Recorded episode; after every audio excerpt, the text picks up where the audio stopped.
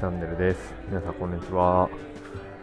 ということでですね、ちょっと前回から数日空いてしまったんですけど、今は、えっと、ポルトガルの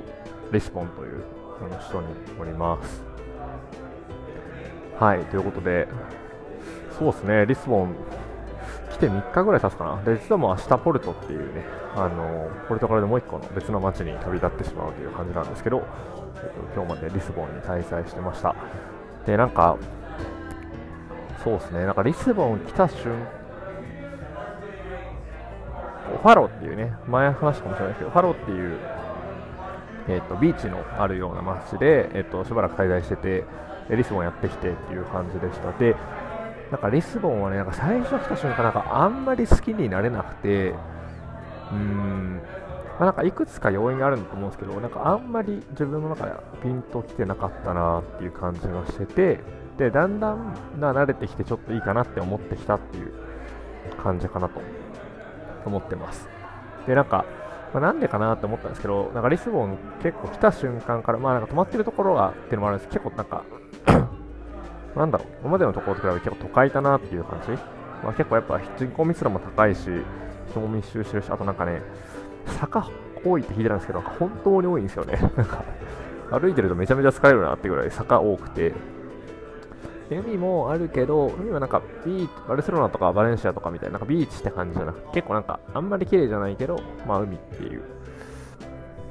港町っていう感じで、ちょっとね、どよっとした感じがしていて、はい、なんか、そんなにハマってないなっていう自分の中でも感じてるっていうところはありましたね。で、なんかリスボン来てみていくつか、そうですね、気づきもありまして、まあ、一つはなんかスペインと比べると圧倒的に黒人の人のなんか割合が多いなって思いました。なんかこう、やっぱスペインだと黒人の方もいたはいたんですけど、なんかその、なんだろうな、まあ、蚊帳の外とは言わないけど、なんかコミュニティの一員って感じはあんまりしなかったんですよね。なんかどうしてもこう、お土産屋さんの店員さんとか、なんかこう、あんまり、なんだろう、こう、そう、お金を稼いでる感じのにはあんまり見えなかったなっていう感じがしてて、で、リスボンについては、なんか結構黒人の方の比率もすごい多いし、黒人の方と、なんかまあそうじゃない方、なんかまあね、こうあんまりこのね、人種で区切って喋るのもそんな意味ないと思うんですけど、が、なんか、こう、普通に一緒に友達として街を歩いてたりとか、一種のコミュニティを形成してるなと思ってて、まあ、それはやっぱりね、こうなんか、こう、ポルトガルが昔植民地化していた国がアフリカにやっぱりいくつかあってそこからの移民の方とかが多いみたいな話を聞いてなるほどねと思ってそこは結構スペインと違うなって思ったところでしたかね。やっぱりなんかスペインよりも結構なんかポルトガルもうちょっとクローズな感じ？スペインの方がたくさんオープンな感じであのはいその辺の違いがあるなっていうのを思いました。ですかね。であとはなんだろうな。そうですね、昨日、えっと、実は日米学生会議って、もともと私が学生の時にやってた学生団体の後輩の子がですね、たまたまリスボンにいるということで、それを Facebook で見つけてしまいまして、連絡取ったら、もう明日会おうよみたいな感じで、はい、あのすぐにあの一緒に会ってくれて、えっと、ご飯を食べて一緒に話してきました。それなんかめちゃめちゃ楽しかったですね。なんか彼は文化人類学とかあのそういう結構こう地域研究とかアフリカ地域研究とかそういったことを今専攻していてで今大学院かなオランダの大学院にしていてでその地域研究の対象がえっと、アフリカの、なんて国だったかな、ちょっと名前忘れちゃったんですけど、ポルトガル語圏の国なんですよね。でその国の研究をしに行こうと思ってるんだけど、その国に今はコロナもあって行けないので、ポルトガルに来て、その移民の方々のことを調べてるっていうふうに言ってて、はい。そんな話もしてきました。でもなんか文化人類学地域研究めちゃめちゃ面白いなと思って、なんか彼が今研究してるテーマとしては、なんかその、そのアフリカのその国における結婚式の儀礼がどういう風になんかその社会性を表してるのかみたいな、ちょっとあんまり正確に言えないですけど、なんかそういうことを研究してるらしくて、結婚式、ここの結婚式ってなんかその結婚するときに、なんか女性と男性結婚するときに、なんか男性の家が女性の家になんか贈り物をしなきゃいけないらしいんですよ。でなんか昔はなんか家畜とか牛とかヤギとかね、そういったものを送ってて、で今ではなんかその、こう、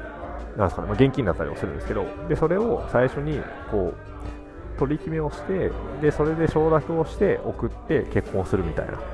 そんなようなことがあるらしい。そこのなんか取り決めの際になんかどういう心理が働いてるのかとかなんか何が働いてるのかみたいなのを調べてるとか言っててあそうめちゃめちゃ面白いなというかなんかこの辺境、辺境って言ったらあれですけど、なんか日本からしたら全然違う国で、全然違う国の人たちのこと考えてるみたいな、すごい面白いなって思いましたね。で、あとなんか、一番面白かったのが、何かというと、その文化人類学というか、文化人類学と言っていいのか分かんないですけど、なんかそのアプローチが、やっぱなんかすごい、他の、なんかザ科学と呼ばれるものと、なんか全然違うなっていう話をしていて、で、いわゆる科学とか、なんかこう、なんだろうな、例えば化学とかって、なんかこの物質とこの物質を混ぜたらこういう風なものが出来上がりますとかこういう化学反応が起きますみたいな誰がやっても同じような普遍的な結果が得られるものをなんかまあいわゆるサイエンスの方ですね。サイエンスの方の科学ってなんか呼ぶのかなと思ってるんですけどなんかこの文化人類学の分野においてはなんかも気になったんですよね、なんかどういう風にして、なんかそれもなんかいろんな人にインタビューしてみたいな話をね、してて、で、インタビューの仕方とかもなんか、こう、結構特殊でというか、なんか普通になんかその辺、その、えっと、ポルトガルに来てるそのアフリカ系の移民の人たちがいそうなところのバーとか、あの普通にあのあと警備員さんとかと話して、でその人何考えてるとか、どういう人生歩んできたのか、徹底的に聞くみたいな、仲良くなって聞くみたいな。こと言ってて、なんかいわゆるじゃあ100人に同じアンケートを取って、まあ、もちろんそういう仕様もあるかもしれないですけど、同じアンケートを取って、じゃあそれで、なんか、じゃあこれがアンケート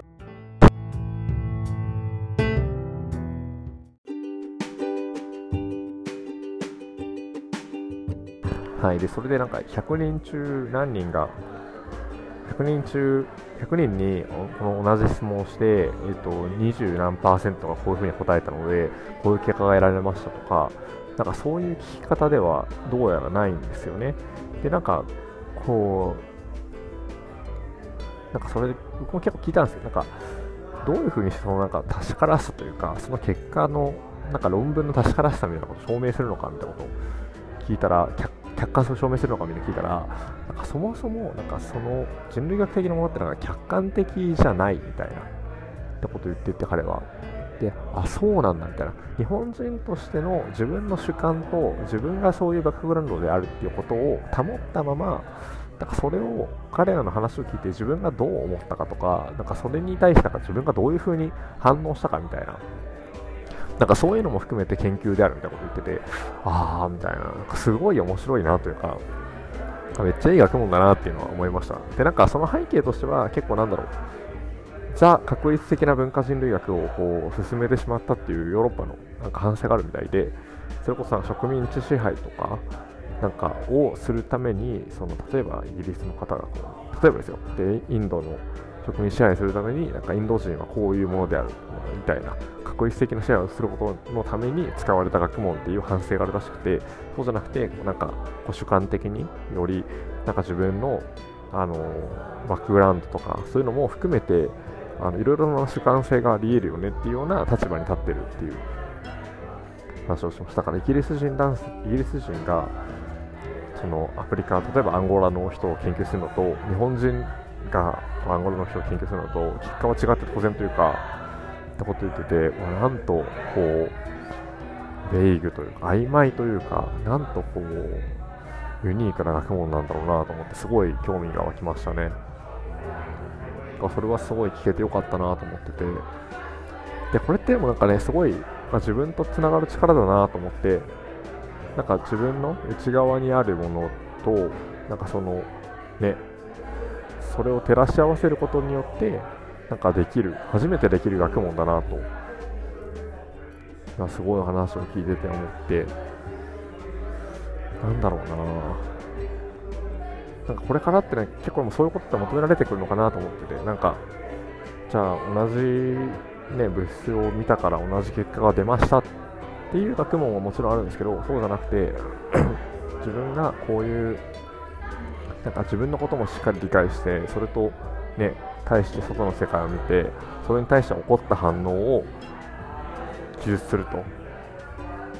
でそれは再現性ある場合と、ね、ない場合があると思うんです。それもできるだけ再現性がある形で、まあ、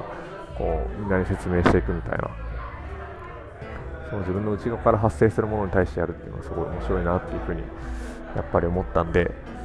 すごい文化人類学ね、あのすごい興味がきましたね。他にもなんか、まあ、仕事もなんかあんまりないし、結構なんかやっぱね、な10年コースとかね、結構やっぱ長いスパンでなきゃに大変、大変というかまあ楽しそうなんですけど、そういう学問ですよ、へへみたいな感じで言ってはいたんですけど、僕はすごいやっぱいい学問だなというか、なんか人間らしいなっていうのをすごい思って、改めていいなって思いましたね。はい。今日はそんな感じかな。はい。ということで、すごい、ポルトガルじゃない、ごめんなさい。リスボン自体はまあそこそこかなっていう自分の感想ではありますけど、すごいいい出会いもあって、はい、楽しく過ごすことができましたので、また明日、ポルトに向けて出発していきたいと思います。はい、どうもありがとうございました。